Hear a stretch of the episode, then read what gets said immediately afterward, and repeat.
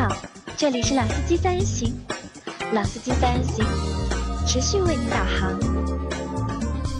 Hello，大家好，欢迎收听老司机三人行，我是杨磊。大家好，我是老倪。大家好，我是阿 Q。啊，那这个是我们五百期特辑节目之后的，就是第一次正式录节目。因为之前大家听到两期节目都是在我们五百期之前事先录好的，那这一集等于是五百期之后的，就是第一期啊，又回到了我们最早的一个三个人的组合，状态对吧？嗯，回到了三年前，二零一七年的时候，对吧？老开场就是这样的阿的，Q 对吧？还有杨磊对吧？大家可能也很长时间没有听到这三个人同时在线的声音。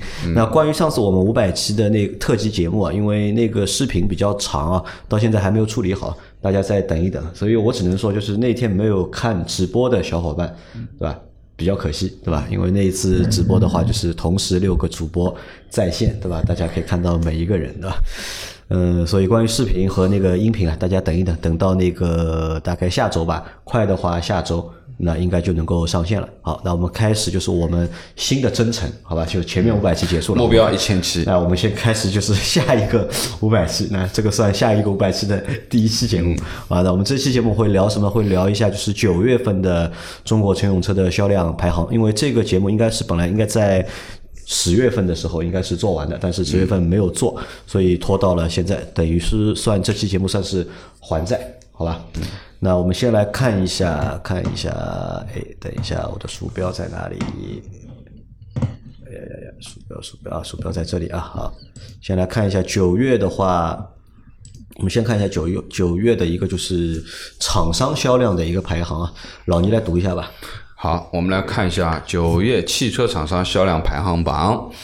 第一名一汽大众，九月的销量是二十二万四千四百十一，一至九月的累计销量是一百四十二万九千七百二十一。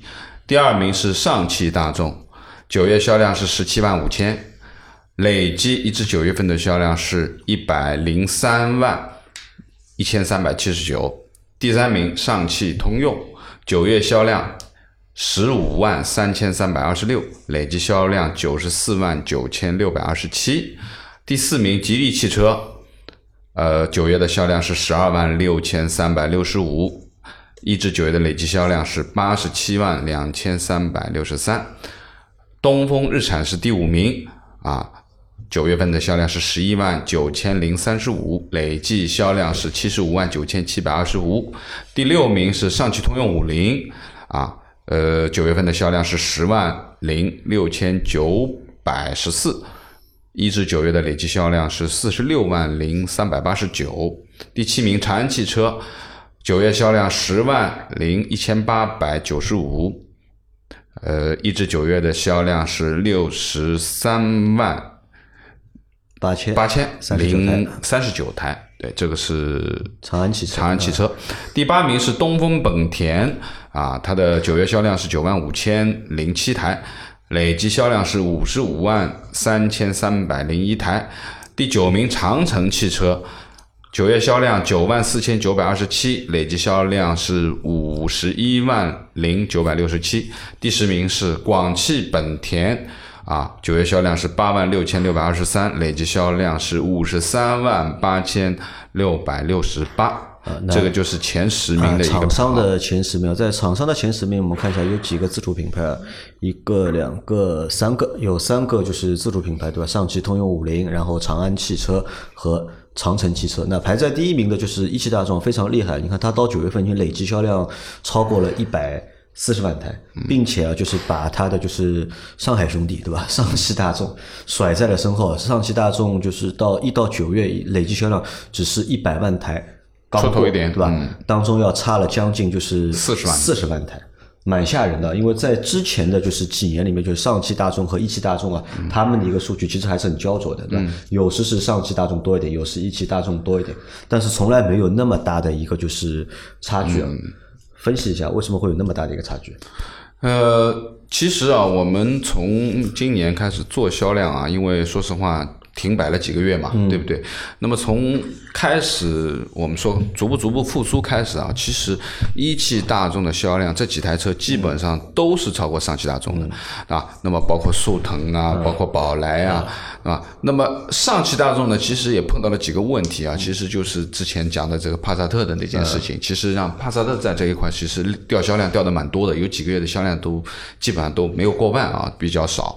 那么其实这个累计的销量上面来讲起来，其实上汽大众呃就是一汽大众啊，今年这几台我们说的 A 级车，其实都是销量不错的，基本上呃我们这两个月的排行里面都可以排到前十里面，好几台车啊，三台车基本上都可以排进。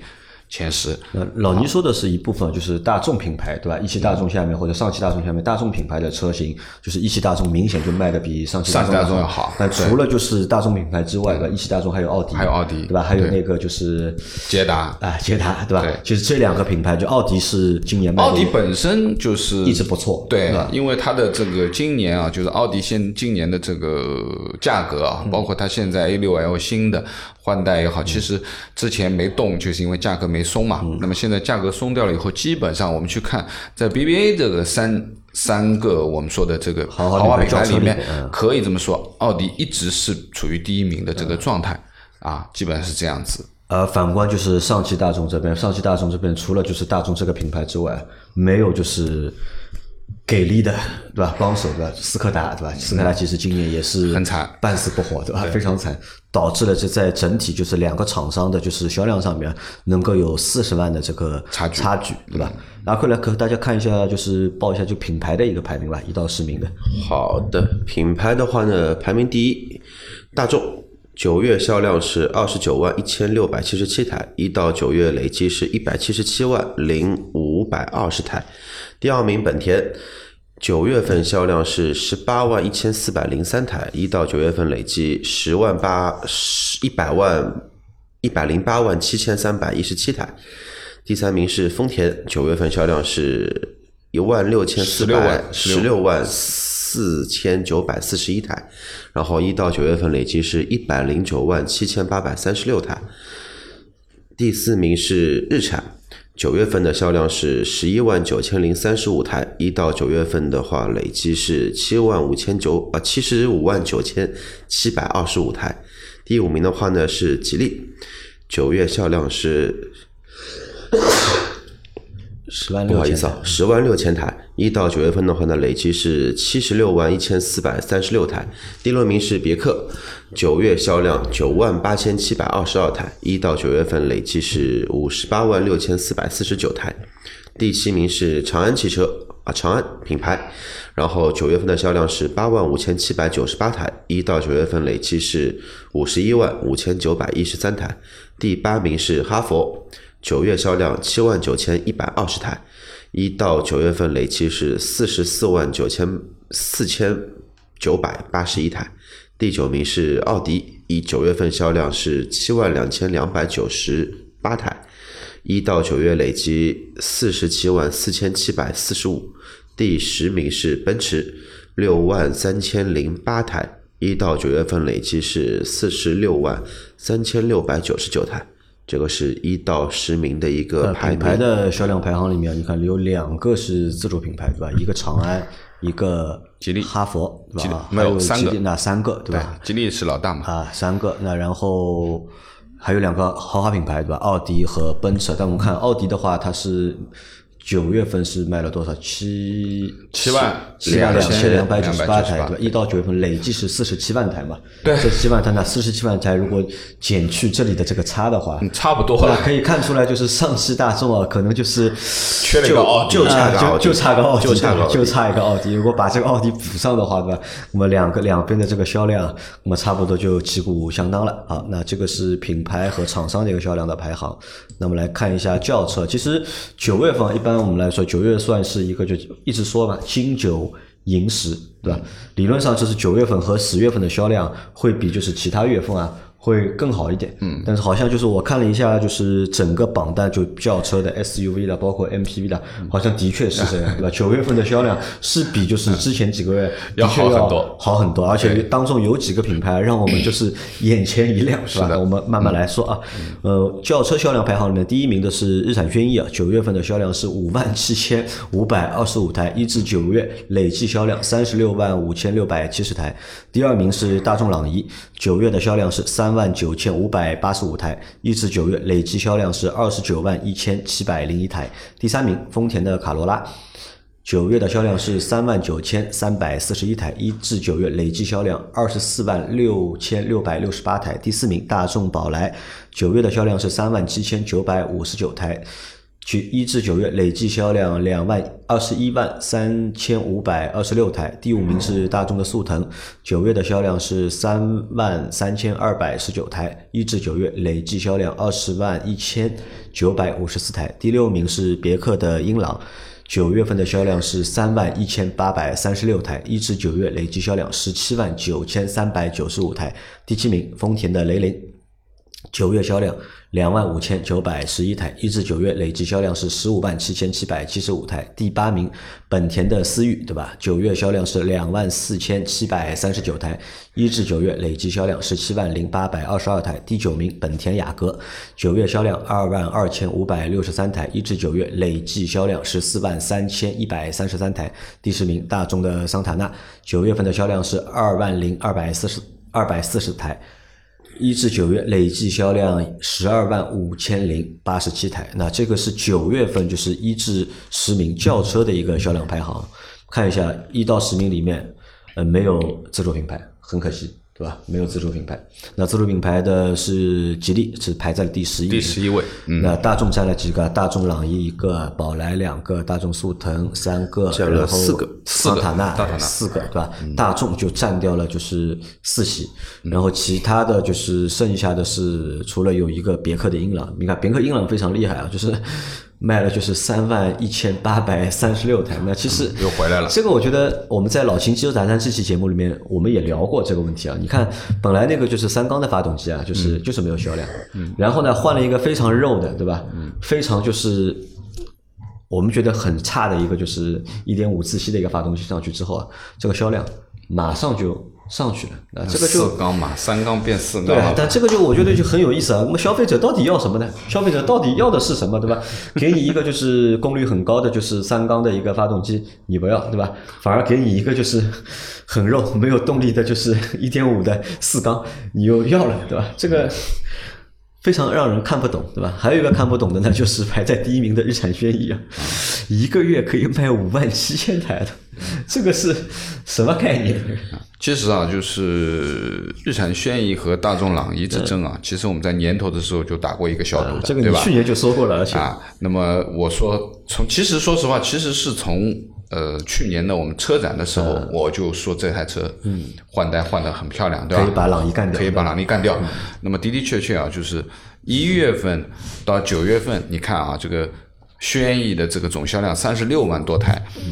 党一的总销量是二十九万多台，其实这个中间已经岔开了有七万台的这7万台个销量嗯，对吧？那么已经基本上已经岔开了一个，基本上已经差开了将近两个月的销量了，嗯对啊是不是？那么按照这样的话，其实今年的这个冠军宝座，我觉得应该是轩逸铁定可以拿得下的啊。轩逸铁定可以拿得下的啊。拿得下的。那么这个里面其实要去看什么呢？就是，呃呃，日系的这几个啊，比如说一个那个丰田啊，一汽丰田的卡罗拉、雷凌啊，啊雷凌，那么这就是我们说的这个双车策略里面南北各一啊。那么其实呃，丰田卡罗拉的销量一直是蛮好的。一直是蛮好，但是九月份特别好，小四万了，快三万九四啊这个也九千辆，说明什么？就是金九银十啊，其实还是还是有点道理的，对吧？那么其实呃，我觉得就是说呢，一个是金九银十啊，我们这个平时一直在讲的金九银十，另外一个其实说实话，大家去发觉啊，就是从疫情稍微平缓了以后，其实消费的反弹还是蛮厉害的。对的嗯啊，消费的反弹就是说，原来本身在二三四五月份要买车的人。都买不成了，那压在那里呢，就是六七八九开始对反弹，对吧？那么这个就是说呢，其实，在雷凌上面，我觉得反映的比较比较比较厉害，就基本上是一倍的这个销量的。就最早的时候，雷凌我认为也就是这个一万一、一万二出头一点的这个这个销量台多一点，或者？有时少的时候就八九千台啊，那么这次你看九月份的话，它已经达到了两万六千台这个样子，这个因为。至少我觉得雷凌啊，就是这个车，其实你看雷凌和卡罗拉，对吧？几乎是一样，对吧？相似度百分之九十九，九十九。就是名字不一样。对。但是在之前在上一代的时候，就是明显就是卖不过卡罗拉，或者和卡罗拉的这个差距啊非常大，可以就是倍差嘛。嗯，之前都是。但是这次换代之后，因为丰田雷凌是先换代的，它可能是因为先换代，所以它的广告、啊抢了个先机。啊，广告什么会比较多一点，大家一下子对这台车啊这个认知度啊都提高了，那么导致就是换代之后，对吧？那么它在这一代的销量啊其实还是比较好的，对吧？少的时候也能够有个一万八九千，对吧？多的时候九月份你看卖到了就是两万两万两万五千九五千九，对吧？然后我们来讨论一个问题啊，关于就是前十里面啊，就是朗逸现在为什么卖不过轩逸？啊，可以分析一下。朗逸卖不过轩逸啊因为这期节目是我今年做的第一期销量排行榜啊，。那我就告诉你，就是今年对吧？轩逸就一直在第一名。产品线吧，因为产品现在啊我认为产品线，因为相对来说，现在的消费主力，如果说买这种紧凑级的话，可能说要么就两种，人生第一台车，嗯，或者说是就是说帮父母买一台代步车而嗯已。那么如果对作为消费群主力嘛，还是年轻人为主嘛，嗯雷凌的外观更加比较吸引年轻人。就是那个轩逸的外观啊，对，说错了，轩逸的外那个轩逸的外观更更加吸引年轻人嗯年年轻人。然后朗逸的话呢，因为其实这个车子在绝大部分的九零后的用户中，还是什么呢？还是就是说爸爸车对吧？爸爸车，所以说这个或者是叔叔车的。还有就是说什么呢？还有就是说，目前来说，大众的这一套平台的一些产物，你看，其实它的产物不少，朗逸啊、宝来啊、速腾啊、桑塔纳，其实你说这些东西有本质的差异吧？其实除了速腾稍微差异会多那么一点点，那别的车没什么大的一些差异在。同质化现象太严重嘛？同质化现象现在嗯讲究这么个性的一个时代，你说我买个车跟你买个车，我是一汽你是上汽，看脸都分不清楚的。那作为我来说的话，我可能会选择一个至少来说别人一眼就知道我开的是什么车。啊，好，那这是一方面，还有一个方面，我是这么认为啊。朗逸在之前几年啊，它卖的比较好的原因是什么？因为朗逸其实是一台就是中国特供车嘛，对吧？它其实也是针对了就是中国消费者的一些需求，对吧？它去开发设计的一台车。当时它出来的时候，要比大众其他几个紧凑级的车型啊，或者轿车的话，大它可能在空间上面会略大一点，配置呢可能会略高一点，对吧？性价比相对来说是高一点的。但是随着这几年看，宝来对吧，速腾大家都换代了。对吧？换代之后，对吧？也是根根据就是中国消费者的一个需求去做的开发或者去做的升级，所以呢，朗逸在产品力的这个优势上面，其实就没有之前那么大了。对可能之前就是它在产品力上要领先，就是大众其他车型啊，可能要半级，对吧？甚至是一级、小一级的这个这个差别。但是现在呢，他的一些就是同门的兄弟啊，都上来了。那么再加上你看说，再怎么说对吧？你说宝来也好，对吧？速腾也好，对吧？这些都是原生车型，对吧？这个名字也是就是原生车型也谈不上，除了速腾是原生，别的都是那个。但是也有一点，就是说你刚刚说到开发的一个过程吧，因为朗逸那个时候的话呢，它是完全中国特供嘛，嗯但是现在越来越多的品牌呢，它把那个叫主要的受众目标就定位在中国，所以说你现在去看一些车型，它基本上的话呢，去了解中国用户的需求会更多，然后其实中国用户需求的车型放到北美，其实卖的也不错。对啊。好，我们再往下看啊，排在第十一名的是吉利的帝豪，帝豪在九月份的销量是两万零一百九十三台，一至九月累计销量十五万八千七百九十六台。第十二名是五菱宏光的 mini EV，对吧？九月份卖了两万零一百五十台，对吧？一至九月是三万五千一百五十台，其实就两个月啊，其实就两个月的。呃，第十三名是长安的逸动，对吧？一一万九月份是一万八千四百八十一台，一至九月累计销量是十万五千五百九十八台。第十四名是丰田的凯美瑞，九月销量一万八千三百七十五台，一至九月是十三万一千八百七十七台。第十五名是大众的迈腾，九月份的销量是一万七千七百十台，一至九月销量十万三千五百二十二台。第十六名，奥迪的 A 六 L，九月份的销量是一万七千六百六十九台，一至九月累计销量十二万两千六百七十六台。第十七名，大众的帕萨特。九月的销量是一万六千八百八十二台，一至九月的销量是九万一千四百二十三台。第十八名，宝马三系，对吧？九月销量一万五千九百零三台，一至九月累计销量十一万四千三百三十九台，对吧？第十八名。呃，第十九名是奔驰的 C 级，对吧？九月销量是一万五千七百台，一至九月累计销量十一万四千六百三十九台。第二十名，别克的君威，九月份的销量是一万八千九，呃，一万四千八百九十三台，一至九月累计销量九万两千五百七十二台。那这个是轿车里面就是十一名到二十名的一个排行。那在这个就是十台车里面啊，就是有好几台就是自主品牌了，对吧？十一名、十二名、十三名，对吧？都是自主品牌。当中就比较神奇的是，就是五菱宏光，就是五菱的，就是那个电的 mini，对吧？那台小车两万八千块的电动车，对吧？这个上市大概这个九月份应该是它上市的第三个月吧？第三个月还是第二个月？第二个月吧，第二个正式上市，它完整的月份是第二个月，对吧？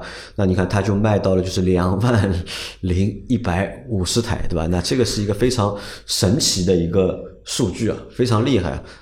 呃，然后长安逸动，对吧？长安逸动的话，呃这个车好像销量也蛮稳的。那我在这里面想很高啊这个销量这里面我想我想谈的有几个，第一个是奥迪 A 六 L，对吧？你看奥迪 A 六 L，对吧？成为了就是前二十名里面啊，或者是豪华品牌轿车排行里面，就是它排在了第一名，对吧？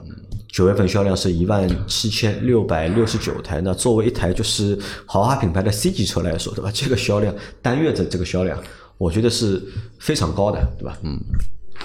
然后巴萨特呢，好像也回来了，对吧？帕萨特之前就是一蹶不振嘛，对吧？这个销量就是一万台都过不了，对吧？在九月份也达到了一万六千八百八十二台。然后我还看了一下，它还帕萨特还有那个就是新能源的那个版本，就是插电插电混动的版本。插电混动版本它大概也卖了三千八百多台，那两个加起来，那也过了就是两万台，对吧？这个算它呃这个销量。算回来，时间会啊老倪说什么呢？老倪说时间会 忘记一切，对吧对？阿 Q 同意这个话吧？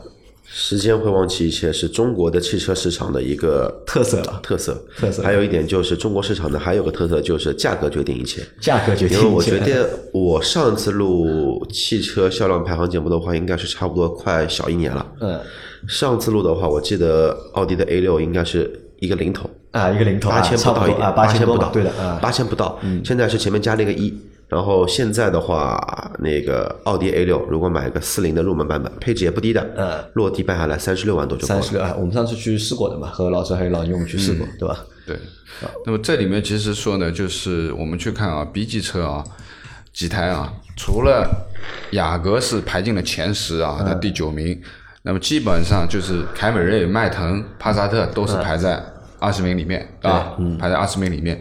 那么呃，这个里面呢，我觉得就是长安逸动呢，让我蛮惊奇的，就是一万八千台的销量。因为长安逸动呢，它现在两个版本的，一个是一点六，一个是一点四 T 的那个版本。啊，一点四 T 就是那个蓝鲸发动机的啊蓝鲸的价格从七万多好像到十万块，差不多。那个这个价格其实是蛮实惠的一个价格，蛮实惠的一个价格，而且总体那台这台车的这个具体的内部啊、内饰啊什么东西我也看过的啊。我记得还有某某知名的苹果这个车，嗯，感觉还是可以的，还是可以的的确确内饰嗯这方面现在长安的确做的是蛮好我和阿 Q。对这台车应该都比较陌生，对吧？你要说啊我是我长安逸动我是看过我还是熟的，对？对。你说长安的逸动对吧？我可能我对这个车就是哪怕是开在路上，我可能也认不出这台车到底叫什么名字。哦，那我比你好一点，能认得出，能认得出吧但是我的对逸动的印象还是停留在它的以前的那一老那个老的版本老的逸动的啊叉 T 那个版本。对，那么这个里面其实豪华品牌车三台，就是前面阿奎在讲的啊，就是奥迪、宝马、奔驰三台啊，只有一台 C 级车就是 A 六进来了，剩下的两台其实都是 B 级的三系和 C 级。那么三系的话，其实销量呃之前其实也不好的。啊，三系啊啊，之前因为价格没放之前，其实啊我觉得是三系好像就一直一直蛮稳的。你看呃三系它这个量啊，一直就是一万六、一万三、一万四、一一一万三、一万四或者一万五，因为它九月份的话是卖的比较多，一万将近一万六千台了。我最近是问过三系的，好像三系现在价格还可以的，好像价格有点放。价格嘛，因为现在你看，现在可是已经十月，现在已经十一月份了，对但现在的确的都开始放假了，对吧？现在的 BB 这两个品牌比较奇怪，就是一般的话呢，像就是说我们说的大众啊、本田啊，然后奥迪啊，都是年底那个搞优惠嘛。嗯。然后 BB 的话呢，搞什么呢？它因为上新款了嘛，上二零二一款了，反而价格又全部都回收了。因为九月份的话呢，正好是那个就是说所谓的二一款跟二零款的一个交界处嘛。嗯对所以说二零款的车价格都是还可以的，但是你要买二一款的车，优惠点数会少掉蛮多的。嗯。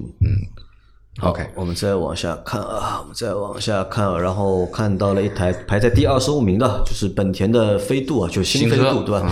新飞度在九月份的销量是一万两千六百三十八台，但我们很可惜啊，就我们没有做就是新飞度的节节目，因为其实这台车我觉得我们应该是要做一期节目的，聊一聊就是，因为飞度在中国的话，特别是对我们阿珂来弄对我们八零后来说的话，这个车其实也是印象非常深刻的一台车去。帮助我们定义一台车到底是干嘛用啊，的，这么一个嗯而且包括就是很多就是日系的，就是小车的优点或者是优势啊，其实都是从飞度这台车开始的，都是对吧？那我们以后有机会的话，就是因为现在都也都没有试驾过，我们有就如果去试驾之后啊，我们也会来去做一期就是关于本田飞度的节目。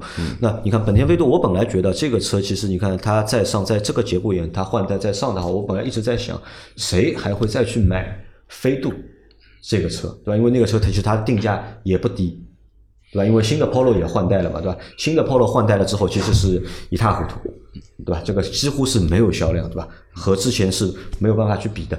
但是飞度它换的话，因为我觉得飞度和就是 Polo 的情况其实是差不多的，都是当年的神车。可能现在这个就是时代啊，不需要那飞度要比 Polo 神多了，这个不一样。对，最起码这个还有一个这个改的这个风想法在里面，对吧？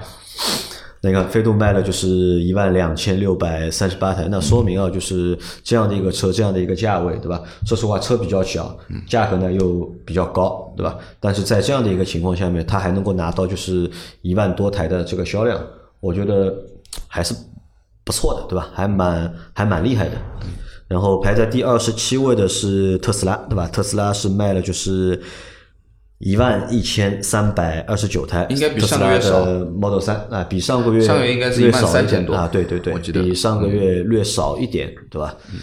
然后哎，但是到十月份就不一样了。对吧？因为这个是九月的销量嘛，九月的时候价格还是三十万的那个价格，对吧？因为十月四号它是官降了嘛，变成了就是二十五万嘛，对吧？等到十月份的时候看这个特斯拉的这个销量，不知道是多少，应该蛮厉害的，应该。其实这个特斯拉，我想插一句啊，它这个也是一个奇迹。我不是说它销量是一个奇迹，它厂里面能造出来这么多车，我觉得是个奇奇迹。你想，正常的一个就是说全新车型，嗯，上市它的产能爬坡，其实按照道理说达不到这么快的，很难很难。你像新的 A 六，为什么当初销量也就才七七七那个最早是五千台、三千台，后来变七八千台，保持了很长一段时间，也是因为供应商在做调整嘛。这个东西我觉得不光是销量的问题，这个我有这个厂也厉害，这个厂一期的投产的就是那个年的预估产量就要二十万台了，就要对啊对吧？对这个本下去了，这个而且再加上特斯拉，就是其实这条生产线之前在美国其实已经。已经动过了，已经对吧？所以当时就是马斯克已经花了很长的时间去研究这个 Model 三这个产能爬坡，可能他是带着就解决方案，就是来到中国的，再加上有支持，支持啊，有支持。啊，因为其实啊就说实话，我我觉得就特斯拉这一块啊，其实因为呃，它落户在上海啊，大家去看啊，就特斯拉的超级工厂啊，从开始加一块地基到盖成，只用了多长的时间？啊一年嘛。这个在国外是不可能发生的一件事情，对不对？这只有在中国才发生。那么你想，整个上海市政府，就我们说的当地，对于特斯拉这个项目在这里落地，其实是给出了很大的，不管是低息的贷款也好，还是这样的地皮也好，嗯，大家都知道上海地皮不便宜的，给他圈了这个大概有多少一千三百亩还是多少这么大的一块地皮，那完完全全就是，其实说实话就是要让他能够创收的。呃其实我认为一定是扶持他，然后让他能够有销量、有产量，然后其实最终的根本还是把税收落地在上海。啊，对，所以你这个认为，我认为就是说，可能呃，他和政府之间可能还有一些这方面的协定，啊，肯定有，因为啊这个老周说了嘛，因为他他们有对赌的，就是年的就是纳税啊，要达到多少的要达到一定程度的，如果你达不到的话，很多的就是优惠的政策啊要取消掉取消掉的，这个钱你要付出来的？一个是地皮的钱，一个是地息的但是阿。Q 啊，就是我来回答，就是我根据你前面问的那个问题啊，我我我想说什么，就是从特斯拉这件事情上面，Model 3这个在中国投产这个事情上面，可以折射出什么？折射出就是现在目前中国的这个汽车工业的这个制造力啊。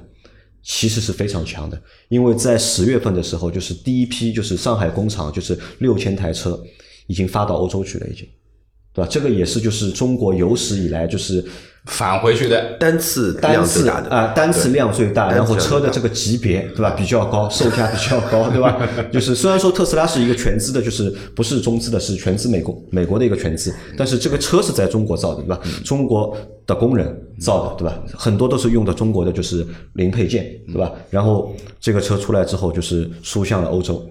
对吧？那这个从这个事情，包括特斯拉 Model 3国产这件事情来看的话，就是就是目前中国的这个造车工艺啊，或者是退一步再说的话，就造电动车的这个能能力对吧？嗯，现在来看的话，肯定是是很吓人的。全球第一啊，对肯定是肯定是全球第一，对吧？不管是工艺还是就是这个量，对吧？是非常厉害的一件事情。那可能啊，就是我们的这个弯道超车啊，对吧？在目前这个阶段，某种意义上已经实现了。啊，已经实现，已经看到了，就是这个就是成功的一点曙光了，已经，对吧？啊，当然这个是有点吹啊？我们再往下看啊，还还还看到一台就是非常牛逼的车，就是红旗的 H 五啊，在九月份的销量达到了就是七千三百九十九台，因为整个九月份是红旗嗯，大爆发，九月份是属于红旗的，是 因为为什么？因为十一月一号要国庆节因为，为什么就九月份对吧？红旗卖了就是 H H 五卖了就是七千三百九十九台，嗯，小呃阿 Q 猜一下，就是红旗的 H S 五卖了多少？你猜一下，破破一万嘛，破万了，破万，破万，好的吧？神奇了。然后猜一下它的 H 九卖了多少台？最新上的啊，最贵 H9 的卖了 H 多少台九啊，就是那个跟 A 六差不多大的那个车啊，子，对，H 九卖了多少台？你猜一下。两三千台车达到顶了吧？对，两三千台？太神奇了！刚刚上啊啊！我觉得这个就是这个数据啊，对于红旗来说，振兴了。呃，真的是厉害，里程碑的跨越，真的是里程碑的破万跨越啊！啊这真的是有单个车型，像红旗对吧？这个品牌多少年了，对吧？以前不算对吧？我们以前就是最早不算对吧？在近十年来。近十年来，对吧？其他的自主品牌，对吧，都有就是破万的车型，对吧？但是红旗没有，对吧？红旗挨到了就是二零二零年，对吧？终于有了一台就是可以月销量破万的车型，那这个对红旗来说是非常就是实有意义的。其实从去年啊，我们在做这个节目的时候，我们一直在说红旗红旗啊，这样按照这个这个这个恨铁不成钢啊，老周的想法啊，其实我们去年啊、想法 去年我们其实在谈红旗的时候。大部分的基本上都是在四五千台、四五千台啊，蛮好就这个就我们那个时候的期望值就是觉得他这个月能过五千台就可以了，对吧？啊对很厉害了很厉害了，对吧？但是今年其实已经看到八千这个数字了，对吧？然后现在到金九银十破万，那我觉得这个真的是一个里程碑式的了不起啊！真的蛮了不起的。而且去年的话，那个时候四五千的销量都是什么？它主要的还是机关采购呀。啊，机关采购。你说有有多少老百姓会没事去买个红红 红旗啊但是毕竟还是现在还是蛮多但是今年的话，现在还是蛮多但是今年的话，其实不管是就是说舆论的导向方向也好，就是说整个的一个传播力也好，其实包括看到 H 的那一刹那，我觉得这个车还是有点那么意思的。